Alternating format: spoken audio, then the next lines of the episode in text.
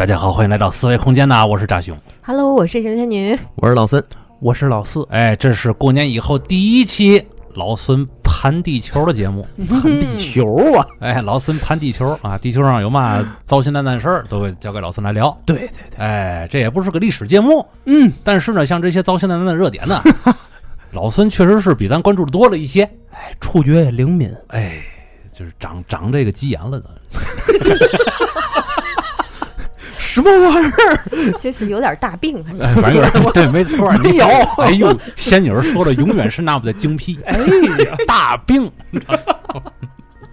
那么这个大病怎么才能痊愈呢？还得靠广大的听友用耳朵呀，帮老孙来聊这个病。还得靠咱仨给他制造这么一个抒化疗，发口。机会，对，嗯，机会啊。反正这个，嘿，我都没话说。哎，你你一会儿有的是你说的。哎，行。行，嗯，这个这一期节目呀，其实老早以前老孙就应该聊了，但是由于疫情的关系，咱们也都刚刚解禁，刚刚这在一块儿聚对，聊这个东西，但是也不晚，因为最近错这这几天这件事儿是一天一个样儿，没错，是吧？哎，正好截止到今天是二月二十号，咱们嗯看看到目前为止、嗯，啊，这件事儿整个发展到一个什么样的一个地步了？得让老孙跟咱盘盘。哎嗯对这个事儿呢，我相信大家已经知道了，就是俄乌局势。嗯，其实最近呢，在家待着闲着，我一我也一直关注这个事儿，嗯包括好多听友也一直在私信问我，嗯，核心的问题就是俄那个俄乌会不会打起来啊，啊？一直在问我。今天早晨的时候，还有听友发微信问我呢，啊嗯，他还是个美国的听友是吧？啊，啊，美美国华华裔。对，美美国啊，咱中国人，他在美国生活，还跟我说这个事儿，所以我看咱就一块儿聊吧聊吧呗。嗯。因为这个俄乌局势从开从年前吧，基本上我对我我想就已经开始在吵这个事儿了。嗯，当时大家都觉着可能要借着冬奥会，嗯可能要双方要打起来，嗯，而且当时这个开冬奥会之前，这主席还说了，希望各国遵守传统的，在奥林匹克奥林匹克精神，对，哎举办期间嗯不交战的这个传统，大家都很担心说，如果俄罗斯和乌克兰打起来，会不会演发成世界大战？嗯，答案是不会。嗯嗯首先，为什么呢？就是咱得先看看这个俄乌局势，他们到底是怎么打起来的。嗯因为当年乌克兰可是俄罗斯的一个盟友，嗯，他们同属于苏联的加盟共和国，哎，啊对吧？对于苏联来说，其实有三个国家是最主要的，就是俄罗斯、白俄罗斯，还有一个是乌克兰。嗯，对嗯而且我觉得这两个国家的人长得都差不多。对，都是斯拉夫人。嗯啊，一提乌克兰，咱们这个哎 哎哎，哎哎，就就那点事儿，不聊不聊也罢。关于这个乌克兰和俄罗斯俩人呢，在苏联时期走到一起，其实是一个历史的偶然。啊，就是从历史角度上看，这哥俩就是八竿子不对付。哦，他们俩原先就处于一种完全敌对的状态。别看都是同样的人种，斯拉夫人种，嗯，是吧？哦很重要的一点就是乌克兰呢，它现在咱都知道分为东乌克兰和西乌克兰。东乌地方呢特别亲俄，西乌地方特别亲西方，这就是历史原因导致的。哦因为当年乌克兰这块地方呢，常年啊被欧洲所统治。欧洲的哪儿呢？比如说波兰、立陶宛联邦，占领了广大的现在乌克兰的地方。哦，所以那一块地方呢，就是强迫他们改信这欧洲这方面天主教啊、基督教。嗯是吧哦俄罗斯呢，就是当年的沙俄占了东乌的这块地方，强迫他们改信东正教。嗯所以这一下，在国内他们的问题就开始分裂了。嗯因为在世界上所有国家里，这个问题是个很重要的事儿。除了它之外呢，就是当年苏联把乌克兰那个吸收掉了之后，乌克兰的一部分还被波兰给占据了，就是乌克兰西部。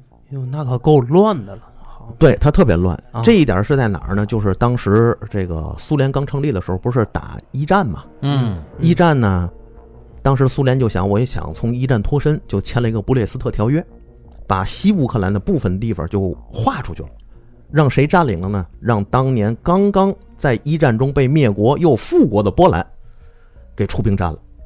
哦，占了之后，当年苏联就觉得这口气我咽不下去，我要跟你们拼玩命。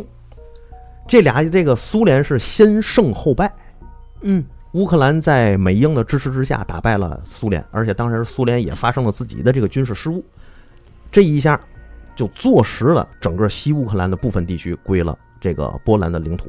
哦，这也为以后俄罗斯和德国这两个原原来就有深远历史情节和历史联盟的这样一个国家，历史联盟，对，因为在希特勒上台之前，嗯。一战之后德国不已经废了吗？嗯，在希特勒上台之前，德国和当时的苏联嗯。俩人就好上了，啊，哎，他们俩这个历史合作就比较好。啊。啊。当时希特勒上来之后呢，谁也不知道这货是以后会发动二战的，啊，二战之前那个元首跟大林同志好像还挺近的，对对对对，叫的还挺亲。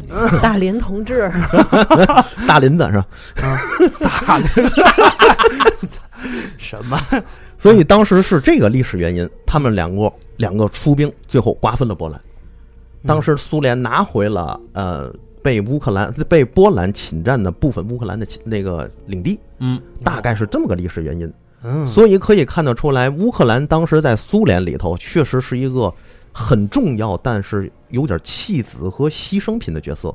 嗯当年苏联为了进行这个怎么说呢，国内的工业化嗯啊，它呢要形成一个剪刀差，也就是说，工业品我要高价卖，低价呢我要收购大量粮食和资源。哦这个低价从哪儿来？就从乌克兰来。所以乌克兰发生了饥荒，认为一般情况下认为饿死了二百到三百万当时的乌克兰人。这也是在了二战之中，为什么很多乌克兰人跳反到嗯这个德国这边嗯。啊，要去和苏联打。所以当时乌克兰这个第 这个二战时候这个局势很很有意思啊，哎。既有亲德国的啊。啊，又有亲苏联的，还有不亲德国和不亲苏联要保持独立的，三方游击队、哎 三方军队都在乌克兰。嗯所以你从这一点上也可以看出来，乌克兰的国内它其实是非常分裂的。嗯只不过二战之后，苏联非常强大，嗯在这个苏联的大的旗帜之下，很多时候就很多问题就被抹平了，嗯，就像咱抹那个墙缝儿一样，拿腻子给你密平了，你知道吗？但是实际上还有缝儿，对了，这我刚想说，也正是因为这个原因，嗯在赫鲁晓夫当政时期，把原属于俄罗斯的这个克里米亚半岛嗯划给了乌克兰。哦哦，这么回事，哎，就是这意思，就是弥补一下俩人之间的这个隔阂。但这是个，据说这是个很严重的错误，是吧？这这严重大了，这个 原来你说过，反正啊。所以现在很多时候，我们发现俄罗斯和乌克兰在苏联解体之后，俩人就闹得不对付，就是历史原因。他们俩好是暂时的，坏是一定的。这就和咱跟那个隔壁临海的日本差不多，哦，这就是民族情绪。嗯底层老百姓一说这个事儿，都是这个感觉。嗯，所以东乌克兰的很多人，他们其实是手里握有俄罗斯国籍的，他们本身是心向俄罗斯的，他们也认为自己是俄罗斯人。而西乌克兰，他们绝对不会归到俄罗斯里面，嗯，他们认为俄罗斯是侵略者，他们俄罗斯是反派，他们才是正派。哦，那等于十九号，也就是昨天晚上，据说是这个乌克兰开火了。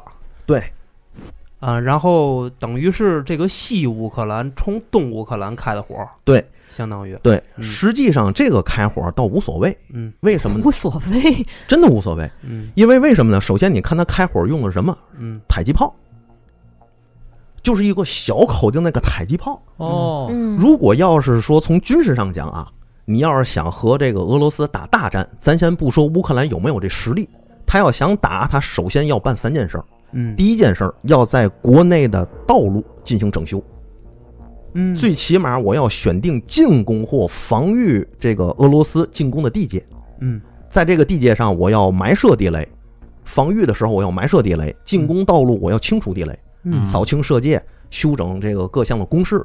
同时，我的这个国内大量的军事情报，包括我的电台，都要全力开动，嗯因为你要去告诉别人你去哪儿，你今儿去这儿，明儿去那儿，啊，对吧？对。然后国内大量的这个军队开始频繁向指定地区集结调动，嗯这个是你掩盖不住的嗯。一旦有了这个，那就证明你是要开打。嗯同时，在前线地域要对准备作战的地区进行渗透和这个侦查，而且非常频繁。嗯，嗯不是说这次是那个渗透了一个特种部队嘛，对，你让然后人让人民兵给包围了，反包围了，对对对，但是这个和咱后边说。啊，第三个呢，很重要的事儿呢，就是开始准备大口径的火炮，包括重装备开到前线。所以说，到了这一步，想要打、想要打仗、想要进攻，大大口径的火炮要准备开火了，不可能是迫击炮。嗯，比如说一百二十二毫米榴弹炮啊哦，一百五十五毫米榴弹炮啊，甚至二百毫米榴弹炮，我要开始发言了。啊，包括一些地对地的精确的导弹呢，包括空军的飞机呀、嗯都开始频繁调动起飞，准备轰炸。哦，这个就可以证明马上要开战了。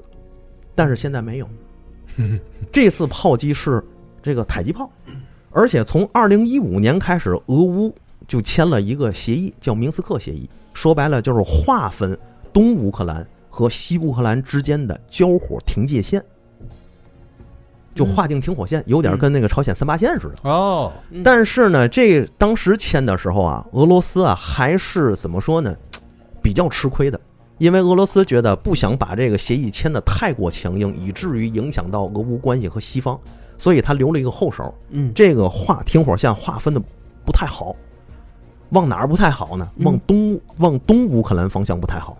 哦，乌东乌克兰很多的居民点儿就暴露在了西乌克兰或乌克兰政府军的火力打击范围之下哎。但是从那儿开始，乌克兰和东乌克兰之间的这个边界啊，啊，这个停火边界就没闲过，天天的有迫击炮啊，嗯这火箭弹呐、嗯开枪啊。所以当时呢，没有美国和西方在后面拱火，大家不太把这个事儿看得重。哦，这回是正好事发发在鸡眼上了，你明白吗？哎呦，我就明白了。说有急，眼的事儿吧。对吧？发在鸡眼上了，嗯。这一点就有就咱就得说美国和西方他的精明的算计。首先，第一点，咱都觉得好像这个俄乌关系好像是乌克兰要和俄罗斯打，嗯。但实际上根本不是，乌克兰不过就是鱼肉而已，他连个发言权都没有，嗯他连一点自主权都没有。嗯真正操盘手就是美国和俄罗斯，或者说以美国为首的北约和俄罗斯，它的底层是干嘛呢？重新划定俄罗斯和西方在欧洲的势力范围。哦，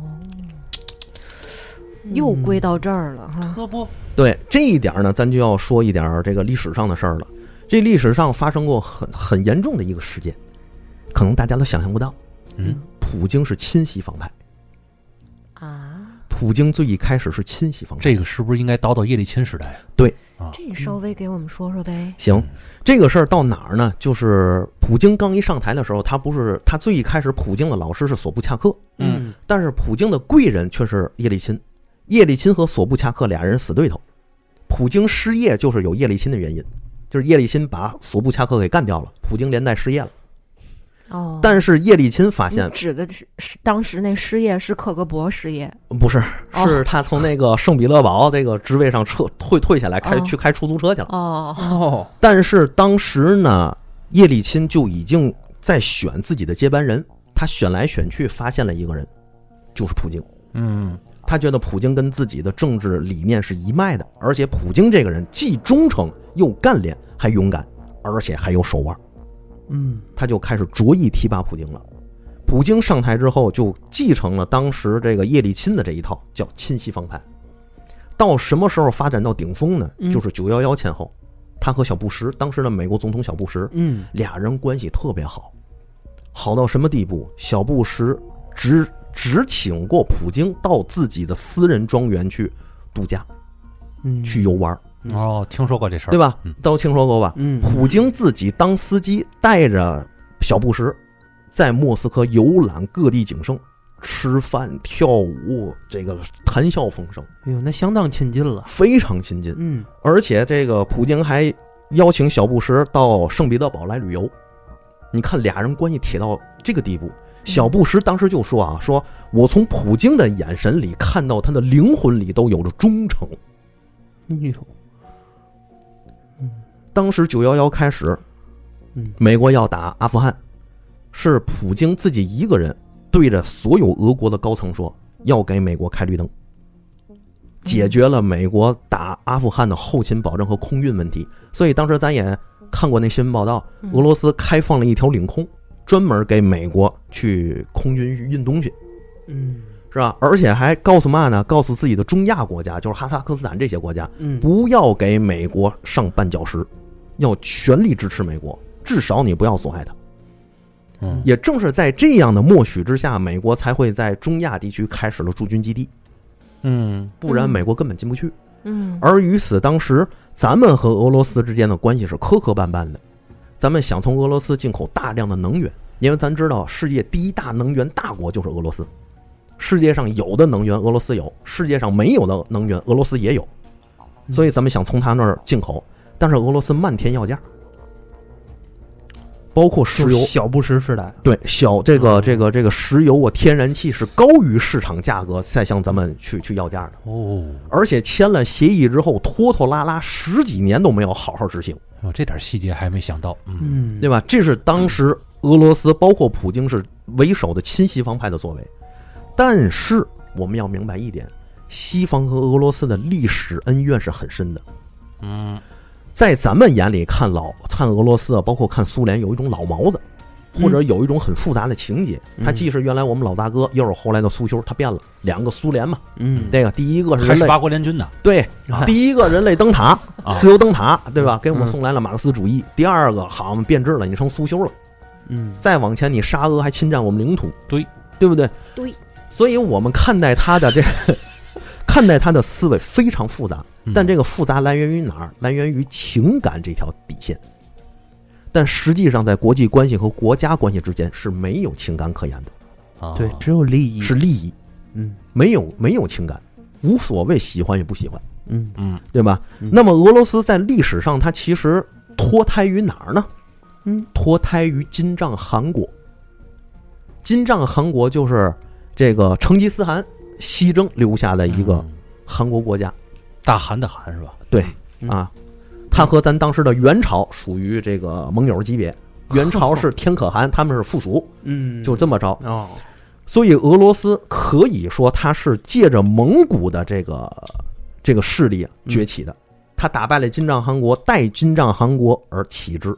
哦，所以西方有一句话叫做“每一个俄罗斯人的脸皮之下都有一张蒙古脸”，嗯包括现在咱们看到了那个俄罗斯国防部长大将绍伊古，图瓦人、蒙古人的遗志。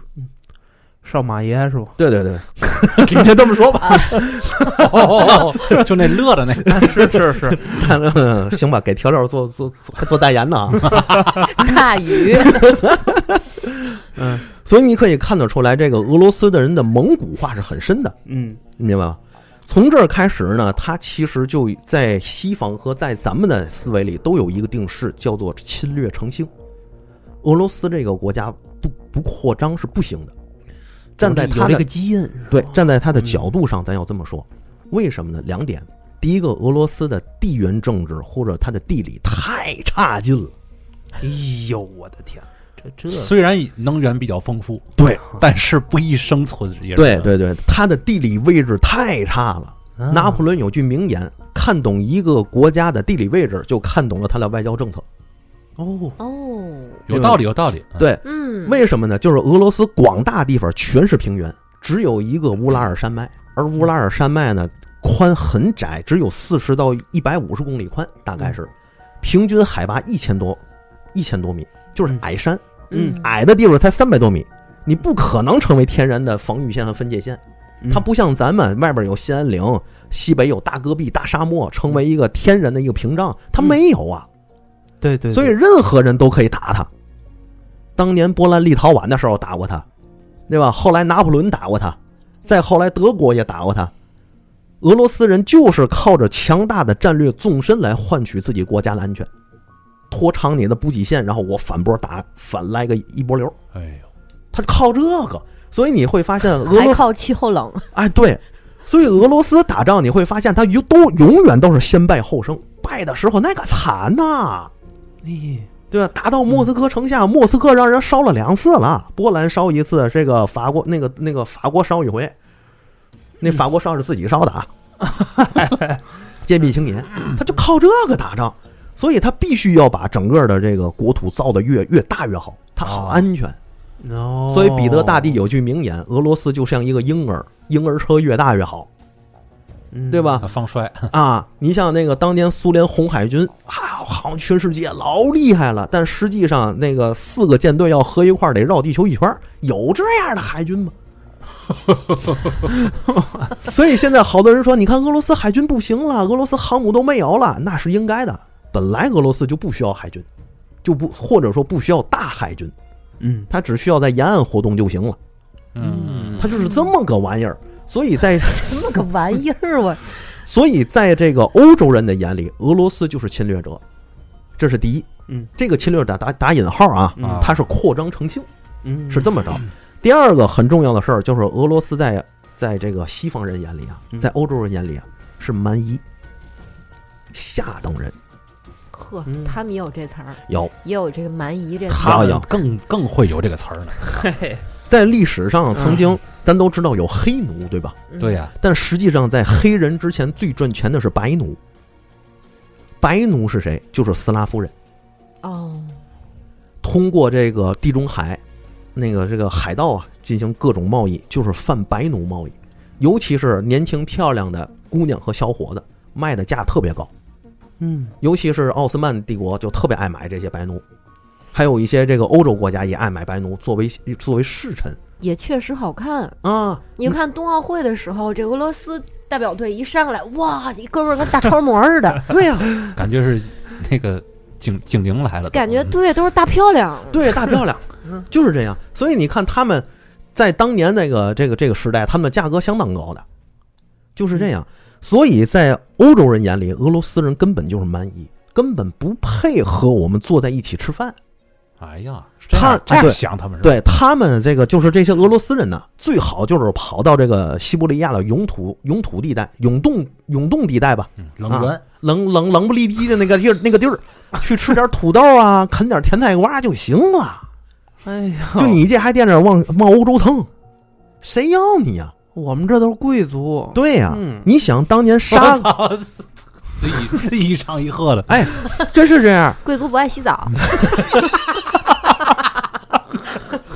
哎呦，当年沙俄时代，就那些沙俄的贵族，他们都不讲俄语，他们讲法语。嗯，他们觉得只有低等人、下贱的人才会讲俄语吃俄餐，人家讲法语吃法餐。有什么了不起的？看看那凡尔赛宫，嘿，跟那大小便池似的。就差不多，就在咱眼里，当年代就这样，是吧？就这还能能就这还能让他们来回的凡尔赛？啊，就 是对，在当年欧洲人的眼里，这个呃最时尚、最先进、最有礼、最文明的高贵民族是中国人。哎，这我插一句啊，神秘的东方，对，当当时还出过一个事儿了，嗯，就是据称啊，有一个有一个女孩儿啊，到了欧洲，跟欧洲的法国人那个宫廷啊贵族就说自己是康熙大帝的女儿。啊，因为贸易到这儿，哎呀落难了，嗯，哎呦，受到了大量的尊崇啊，捧为上宾。嗯。啊，都天天那个法国人和欧洲人吃那个拿筷子吃中餐，那了不地了，哎呦，都这个。到后逼格倍儿高，对，等后来有很多的商人，包括很多的传教士，他们到过中国，嗯。后来跟他对峙，才发现这人是假的。嘿，你就你就想象当时他们对于中国的这个好印象到了什么地步，嗯。和俄罗斯正好成为一个反差，嗯，明白吧？嗯。然后到了这个地步之后，所以乌俄罗斯是不可能真正西方化的，嗯。西方看不起他。嗯。所以当年普京和小布什交好的时候，他也和英法德交好，以至于俄罗斯递交申请说想要加入北约。你听这事儿是不是倍儿魔幻？嗯，就就是这样，三十年河东，三十年河西。嗯到了现在，俄乌局势闹到现在，这些历史问题是在里面错综复杂、不可剥离的，这是一个。还有一个就是俄罗斯有自己的诉求。其实俄罗斯也是借助这个事情要想要达到自己的诉求。嗯这个诉求是什么？嗯，就是两个，第一个就是要重新和这个欧洲划定自己的势力范围，阻止北约东扩。我既然加入不了你，我就要阻止你再东扩了。爱沙尼亚加入了北约之后，爱沙尼亚离圣彼得堡只有六七十公里，按照现在的距离来说，坦克一脚油门就过去了，可不呗，六七十公里呀，对天津到北京还一百二呢。对吗？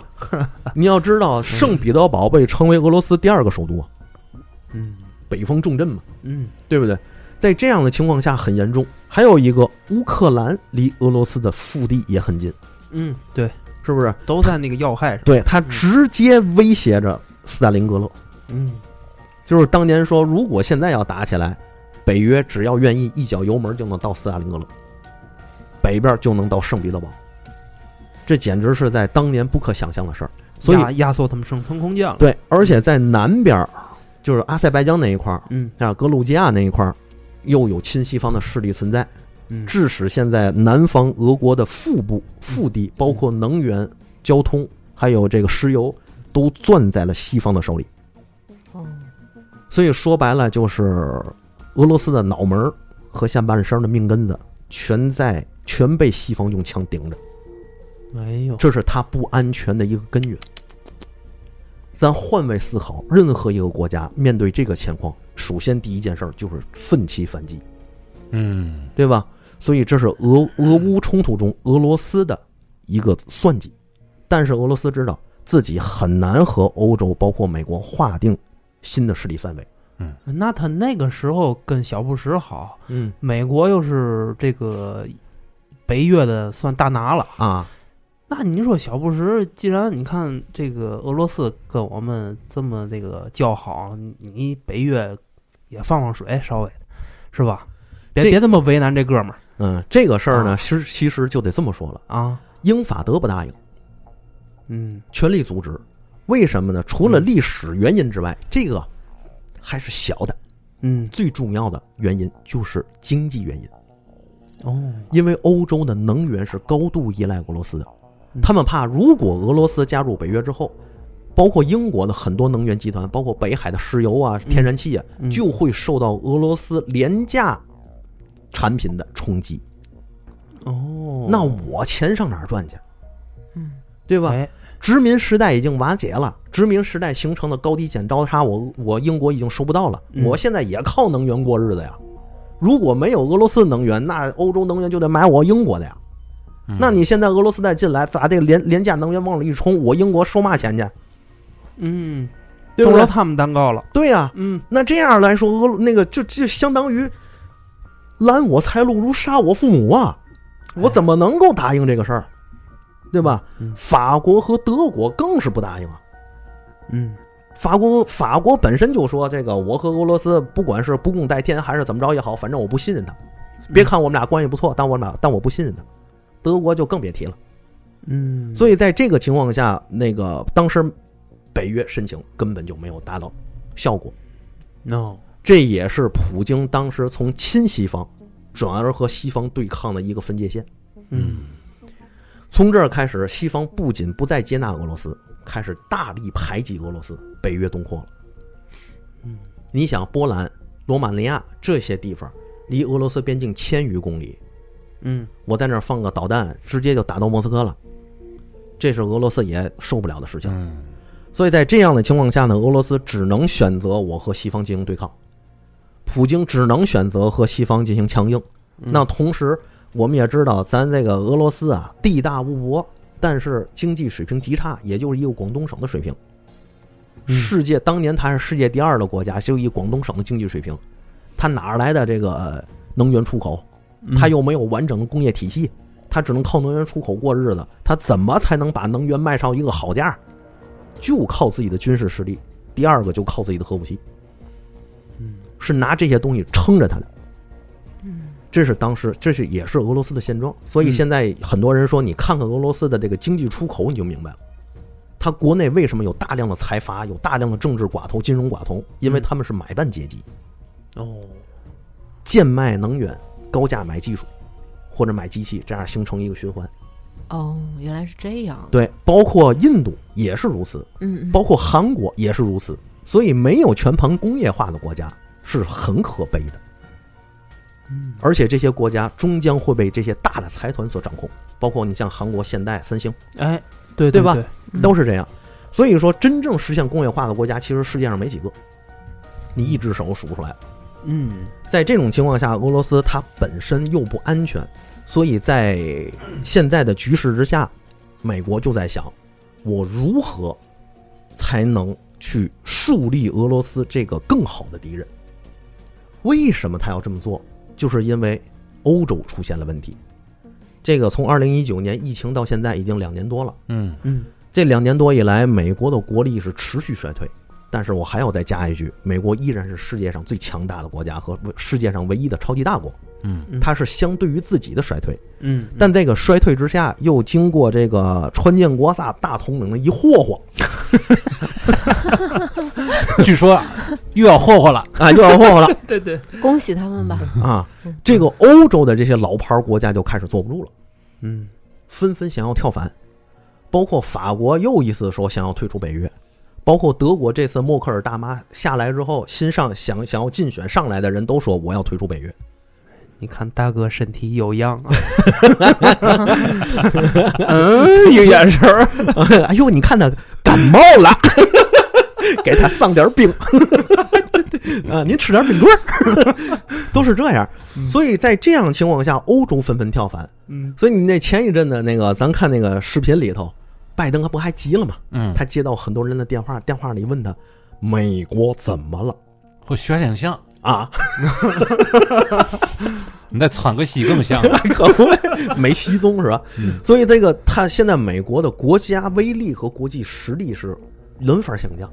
在这个下降的过程中，欧洲就开始蠢蠢欲动了。嗯咱要知道，世界原来自以为中心的不是美国，而是欧洲，嗯对吧？你像欧洲写的很多史书里，都把世界和中心这俩字儿天天往往往上排。嗯比如说啊，有一本史书叫《勒班陀夺取勒班陀海战夺取世界的中心》，凭啥你那儿就是世界中心呢？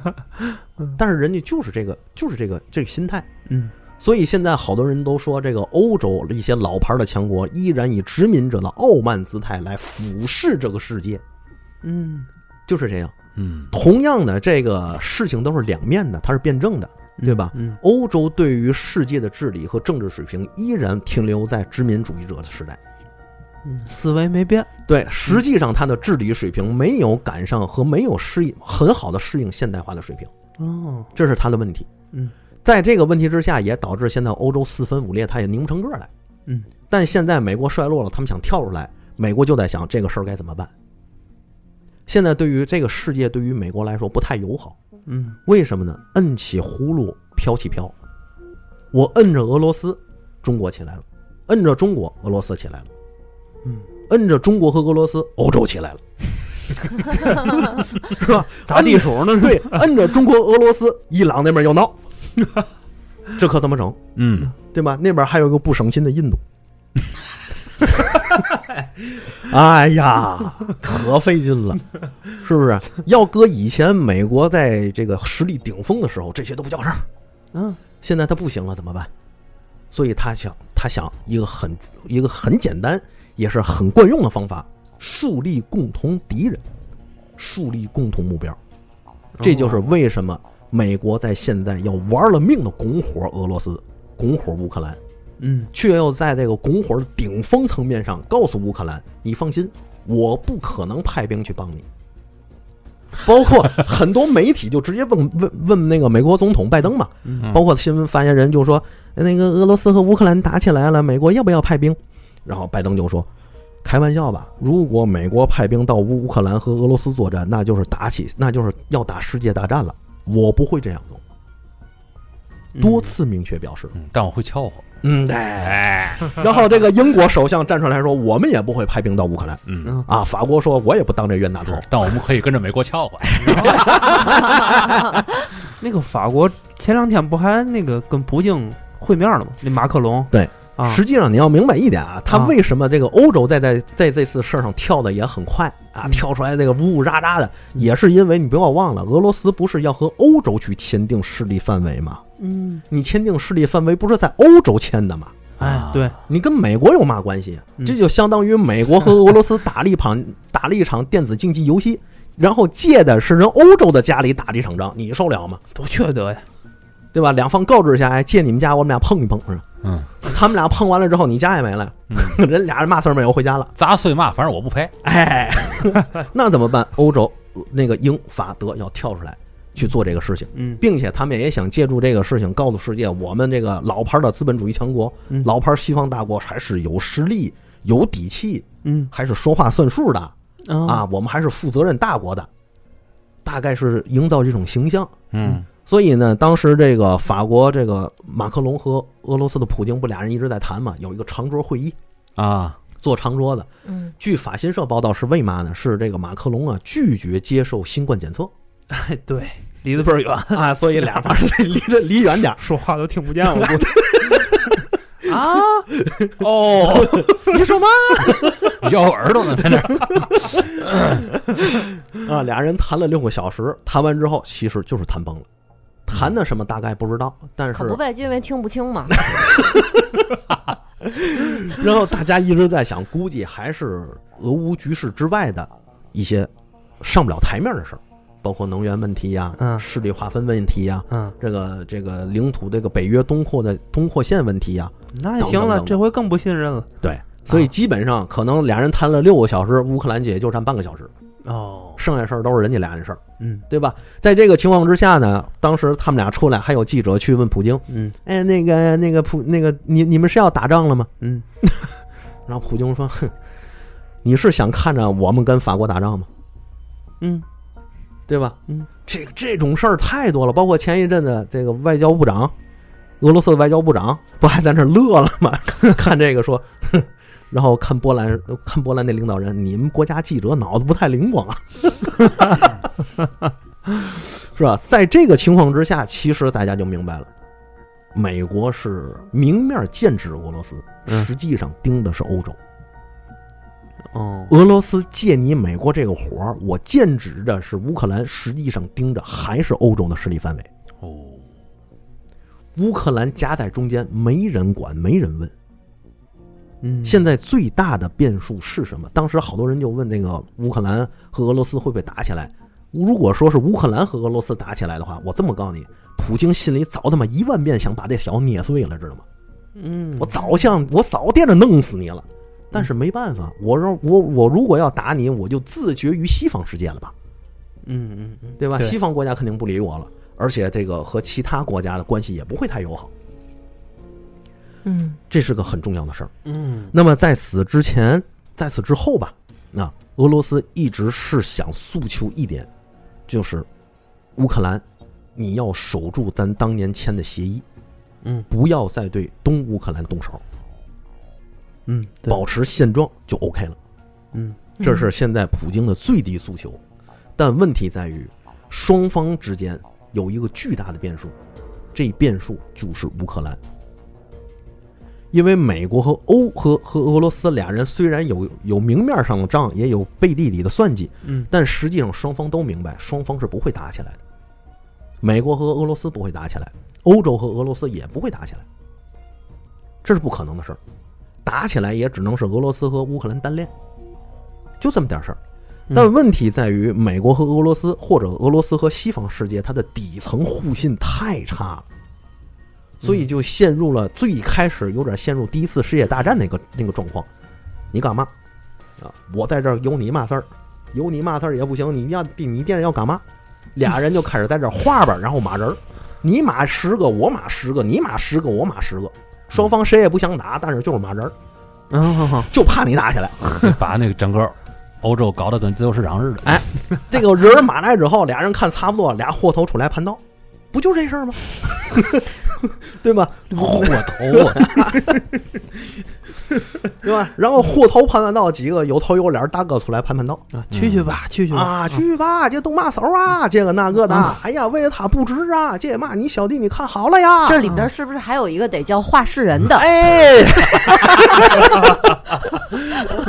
还真是，这次话事人角色最一开始是让马克龙来充当，但是法国没当了，对吧？这个菜市口咱小时候打架是一个道理，一模一样。我可没看打过架啊！天哪！哎，你自己的事儿那是。嗯，我跟老四都打过啊，我俩第一次见面就骂人，所以所以在这个情况之下呢，乌克兰和俄罗斯两个人就出现了一个巨大的变动，就是刚才说的俄那个乌克兰。嗯为嘛呢？乌克兰的总统很有意思，总统泽连斯基啊他是一个演员总统，嗯，不是说他有演员的人格和性格去当总统，嗯是实际上人家就是个演员嗯，就跟阿诺似的，是吧？啊！对对对对对，啊，或者跟里根似的，是吧？他原先就是一个喜剧演员，演了乌克兰总统，啊，在那部剧里演乌克兰总统演的特别好。哦，当时乌克兰国内局势又很乱，老百姓又说你当总统吧。这么就是随便的吗？嗯，对。然后他说那行，那我就参选吧。他一参选，他给选上去了，哇，好随性啊！真是喜剧片儿啊！这是个喜剧片嘛。所以人就说这是一个政治素人，就是他一点经验都没有为。嘛台湾不能这样呢？我选我选费玉清，选什么费？我选林志玲，我选林志玲。嗯，选什么林志玲？选唐国强。哎呦，唐国强又不是台湾人，你要我用哪个人格？汉武大帝还是永正王朝是吧？所以你看现在这个，他就是成为这个一个巨大变数，因为他不懂，明白吗？就是双方两边大哥都给你开始递话了，明白嘛意思吗？不明白。哎，懂吗？没人把你当回事儿，明白自己要吃几碗干饭吗？大哥一梗脖子，no，他只能说他是个好的喜剧演员，但不能说他是个好的政治家。对，这就相当于两两波打架，人儿都骂完了，这个盘盘道道都开盘完了，在最后问他了，知道吧？明白嘛意思了吗？不明白。我要单挑你们俩，混不 混不吝 够够混，就有点这个意思，嗯明白吧？所以说现在这个最大的变数在政治变数上来自于他，因为他明确表示我拒绝原来签的明斯克协议。查一查，没准又是个双鱼。每次这这种事儿，躺枪都是双鱼。你查查，你查查，泽连斯基啊，你先查查。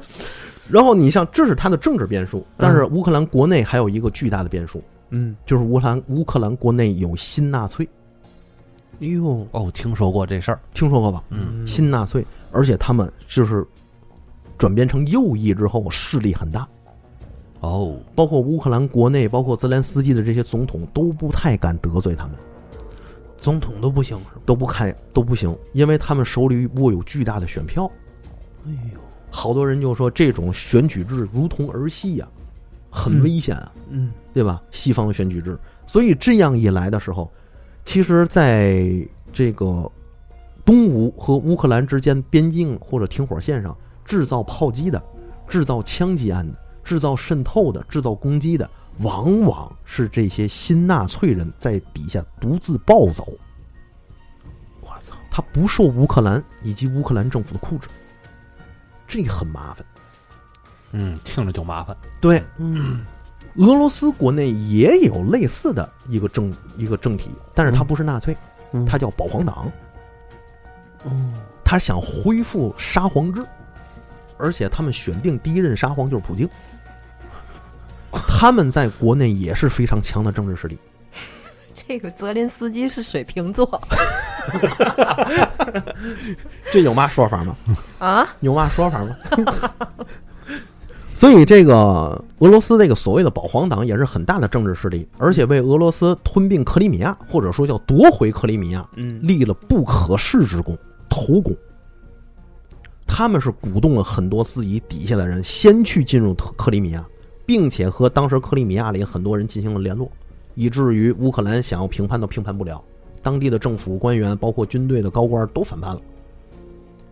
他们是这样。势，力也不容小觑啊。对，但是普京呢也一直提防着他们，嗯。所以在这次事件里头，把他们这些人的高层给圈禁起来了，防止他们在前线暴走，以便闹出不可不可预知的事态。嗯，因为乌克兰和俄罗斯俩人体量完全不一样，嗯。你乌克兰的这些新纳粹主义在里头闹吧闹吧，世界不不去看你也无所谓，嗯，但是你。俄罗斯的这些势力要闹一闹，那在舆论上可就两码事了啊，对，对吧？那就翻了天了。嗯对吧？所以现在很多人也在看这次事件，这个炮击事件是不是这些新纳粹主义在底下的暴走，对对对，或者有查清。对有意制造的摩擦？嗯，嗯对不对？所以从二零一五年到现在，其实他们的前线一直就没停过哦，嗯啊。所以在这一方面呢，其实双方到这个地步，已经开始从暗排较劲到了一个摊牌明牌的阶段了。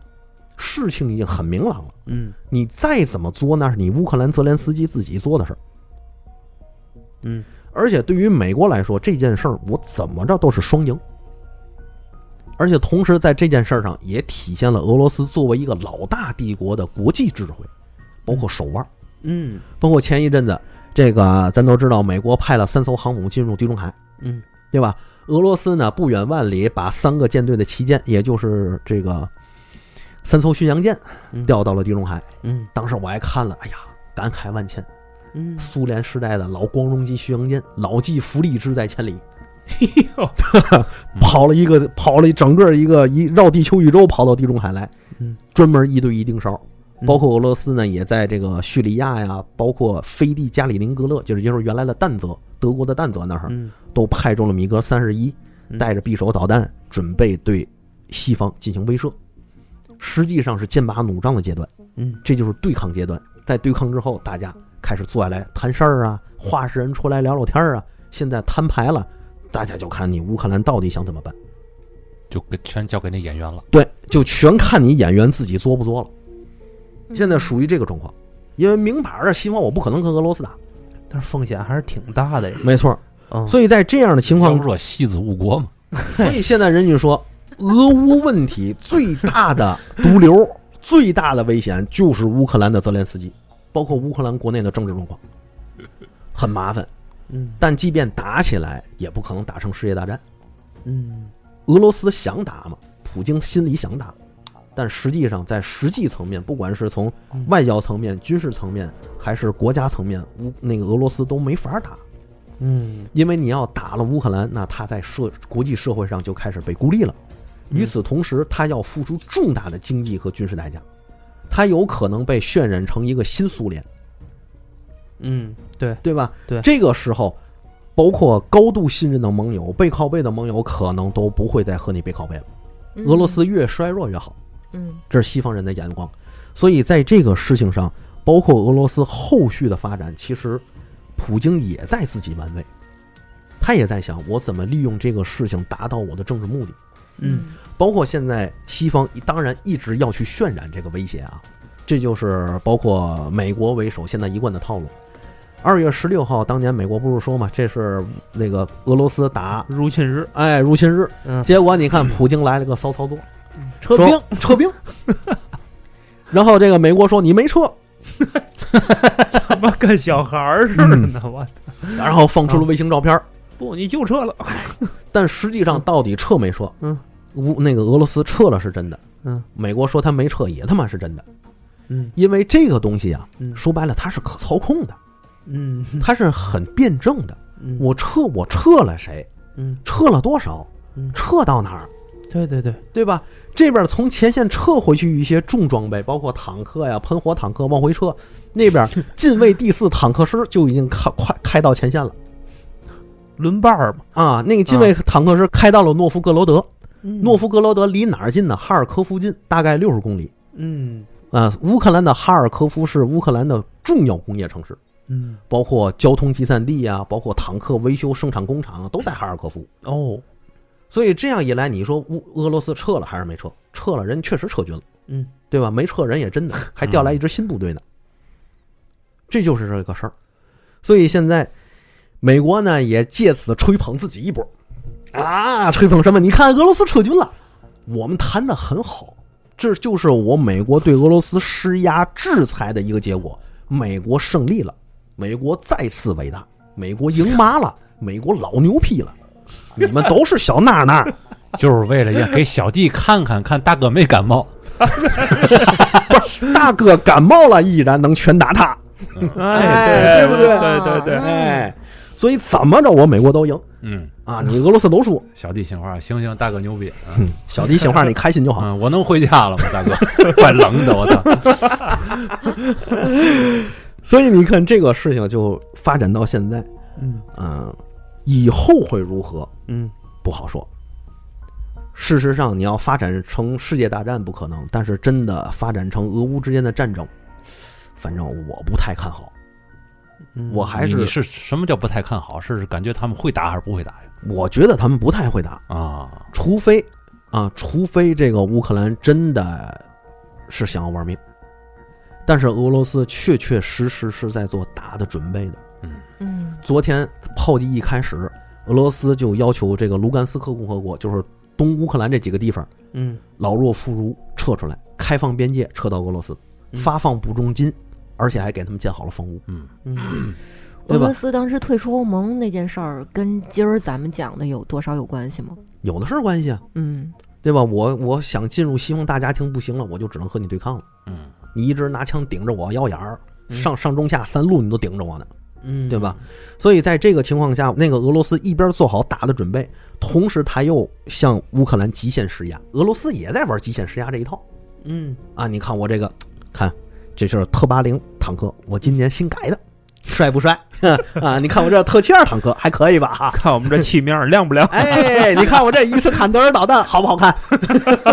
是吧？哎，你看我这图二二飞的可以吧？哈，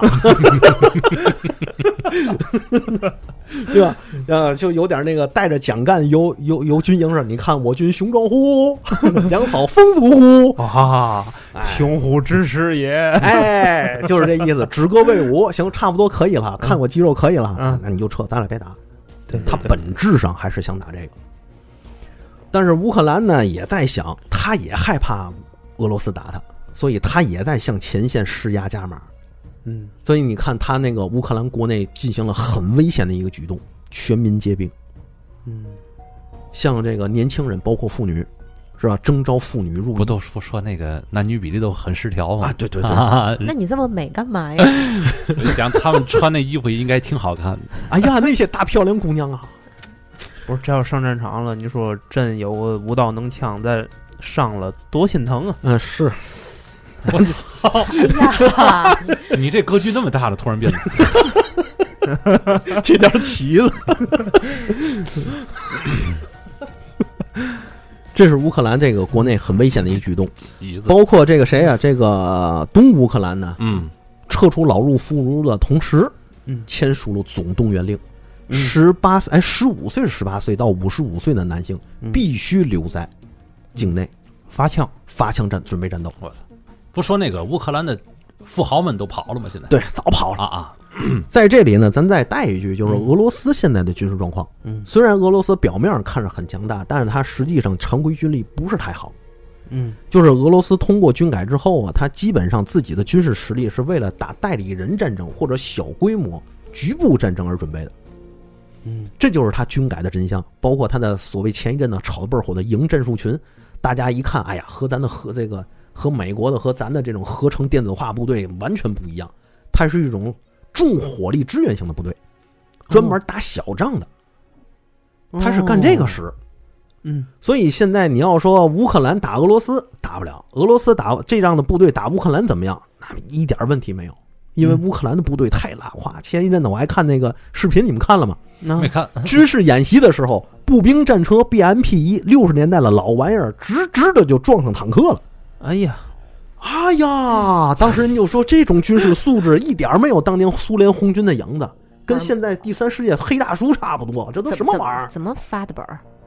不知道啊，科二估计没过。哎，这是喝伏特加 而且我看前两天说是有酒乌驾了是吧？啊，就是有那乌克兰的那个军队里面队友开枪射杀自己的战友。这是他们国内的民族问题。哦，是嘛呢？是那些新乌克兰人欺负俄裔士兵，哦，哎呦，就纳粹人这个层面，对新纳粹的一些士兵欺负乌克兰那个俄裔士兵，给俄裔士兵欺负急了，抄手拿 AK 干死五个。哎，这是现在他们乌克兰的军内的状况，就俩字儿：嗯拉胯，乱。太不行了。嗯，所以说实话，他连这个东乌民兵他都打不过那要不让人反包围了。啊！这都什么玩意儿？这个。所以，所以这基于于此啊，我啊。始终认为这个乌克兰和俄罗斯不太会打起来。嗯。但是俄罗斯做好打的准备了，嗯那意思就是肯定的。哎，意思就是叫你别打了。嗯，啊，止戈为武吧。对呀、给足了面子了。对。啊，好吧，那咱们让仙女聊聊那个彩蛋吧，哪哪个水水水瓶，众所周知嘛，风向的嘛，哎呦，对吧？你们、你们你们先想想那个嗯，川建国同学，啊，风向的双子嘛，哦，对吧？嗯。这个水瓶其实，在风向里边还是算最稳定的，但是呢，他特立独行啊，他就要个跟别人特立独行，你知道吗？嗯，就是别人说嗯我们是人，他说嗯我是外星人，啊，这时不时可能跟母星就连上信号了，你知道吗？哎呀，这泽连斯基回来别再真上了头啊，真上了头，控控制自己乌克兰军队去打俄罗斯去。这仙女儿这么一说，我还真有点担心呢，对，确实是，你知道吗？啊现在很多人就担心那个脑泽连斯基的脑子一抽啊，对，嗯，行吧，分析的都挺到位。行吧，这个我们在聊这期节目的时候是二十号，嗯。嗯，对吧？嗯。咱们尽量快点上，嗯，因为应该是明天咱就上了，对。是吧？嗯，嗯，抓点紧，万一这个局势一天一个变样，咱这个咱这节目就路费了。对，实际上我我我我虽然是我补一句啊，就是虽然我对他们打起来的这个期望值不高，嗯。但是我依然认为他们是有打起来的可能性的。啊，嗯，所以任何时候打起来不用意外。反正打起来也是小局部吧，嗨，也就是也肯世界大战肯定没没没戏，打不了世界大战。嗯，就是哎不会把乌克兰直接弄没了吧？有可能吧？好吧，那边儿那边儿车臣不还跟普京还不还说了吗？嗯啊，你随时告我啊，我想乌克兰划划划并到俄罗斯里边去。是这么说，就是如果乌克兰和俄罗斯真打起来了，嗯直接吞并乌克兰的可能性极小，嗯，哦，但是这个诱惑对于俄罗斯太大了。嗯。这就看他在现实的利益面前，他是如何进行权衡的。嗯。啊！但是还是太小了，这种可能性。嗯，他很可能就是差不多打完一次我就撤了，撤完之后呢，我要求你遵守什么是协议，嗯。再或者修订什么是协议嗯，更有利于我或者东吴，嗯。是这样。嗯，嗯，好吧，那今天这期节目呢，好多的疑团呢，老孙也帮大家捋了捋，对啊，仙女儿呢也也帮大家捋了捋，受累了，仙女走偏锋的捋 走了捋，前锋是吧？这个这个，但但愿别和母亲连上线儿吧。是是是，还是希望的世界局势还是和平和平和平对和平，和平，对大家都是这都是大家希望的，是吧？嗯，好那今天这期节目咱们就先到这儿了啊，听众朋友们，拜拜。拜拜拜拜。再见。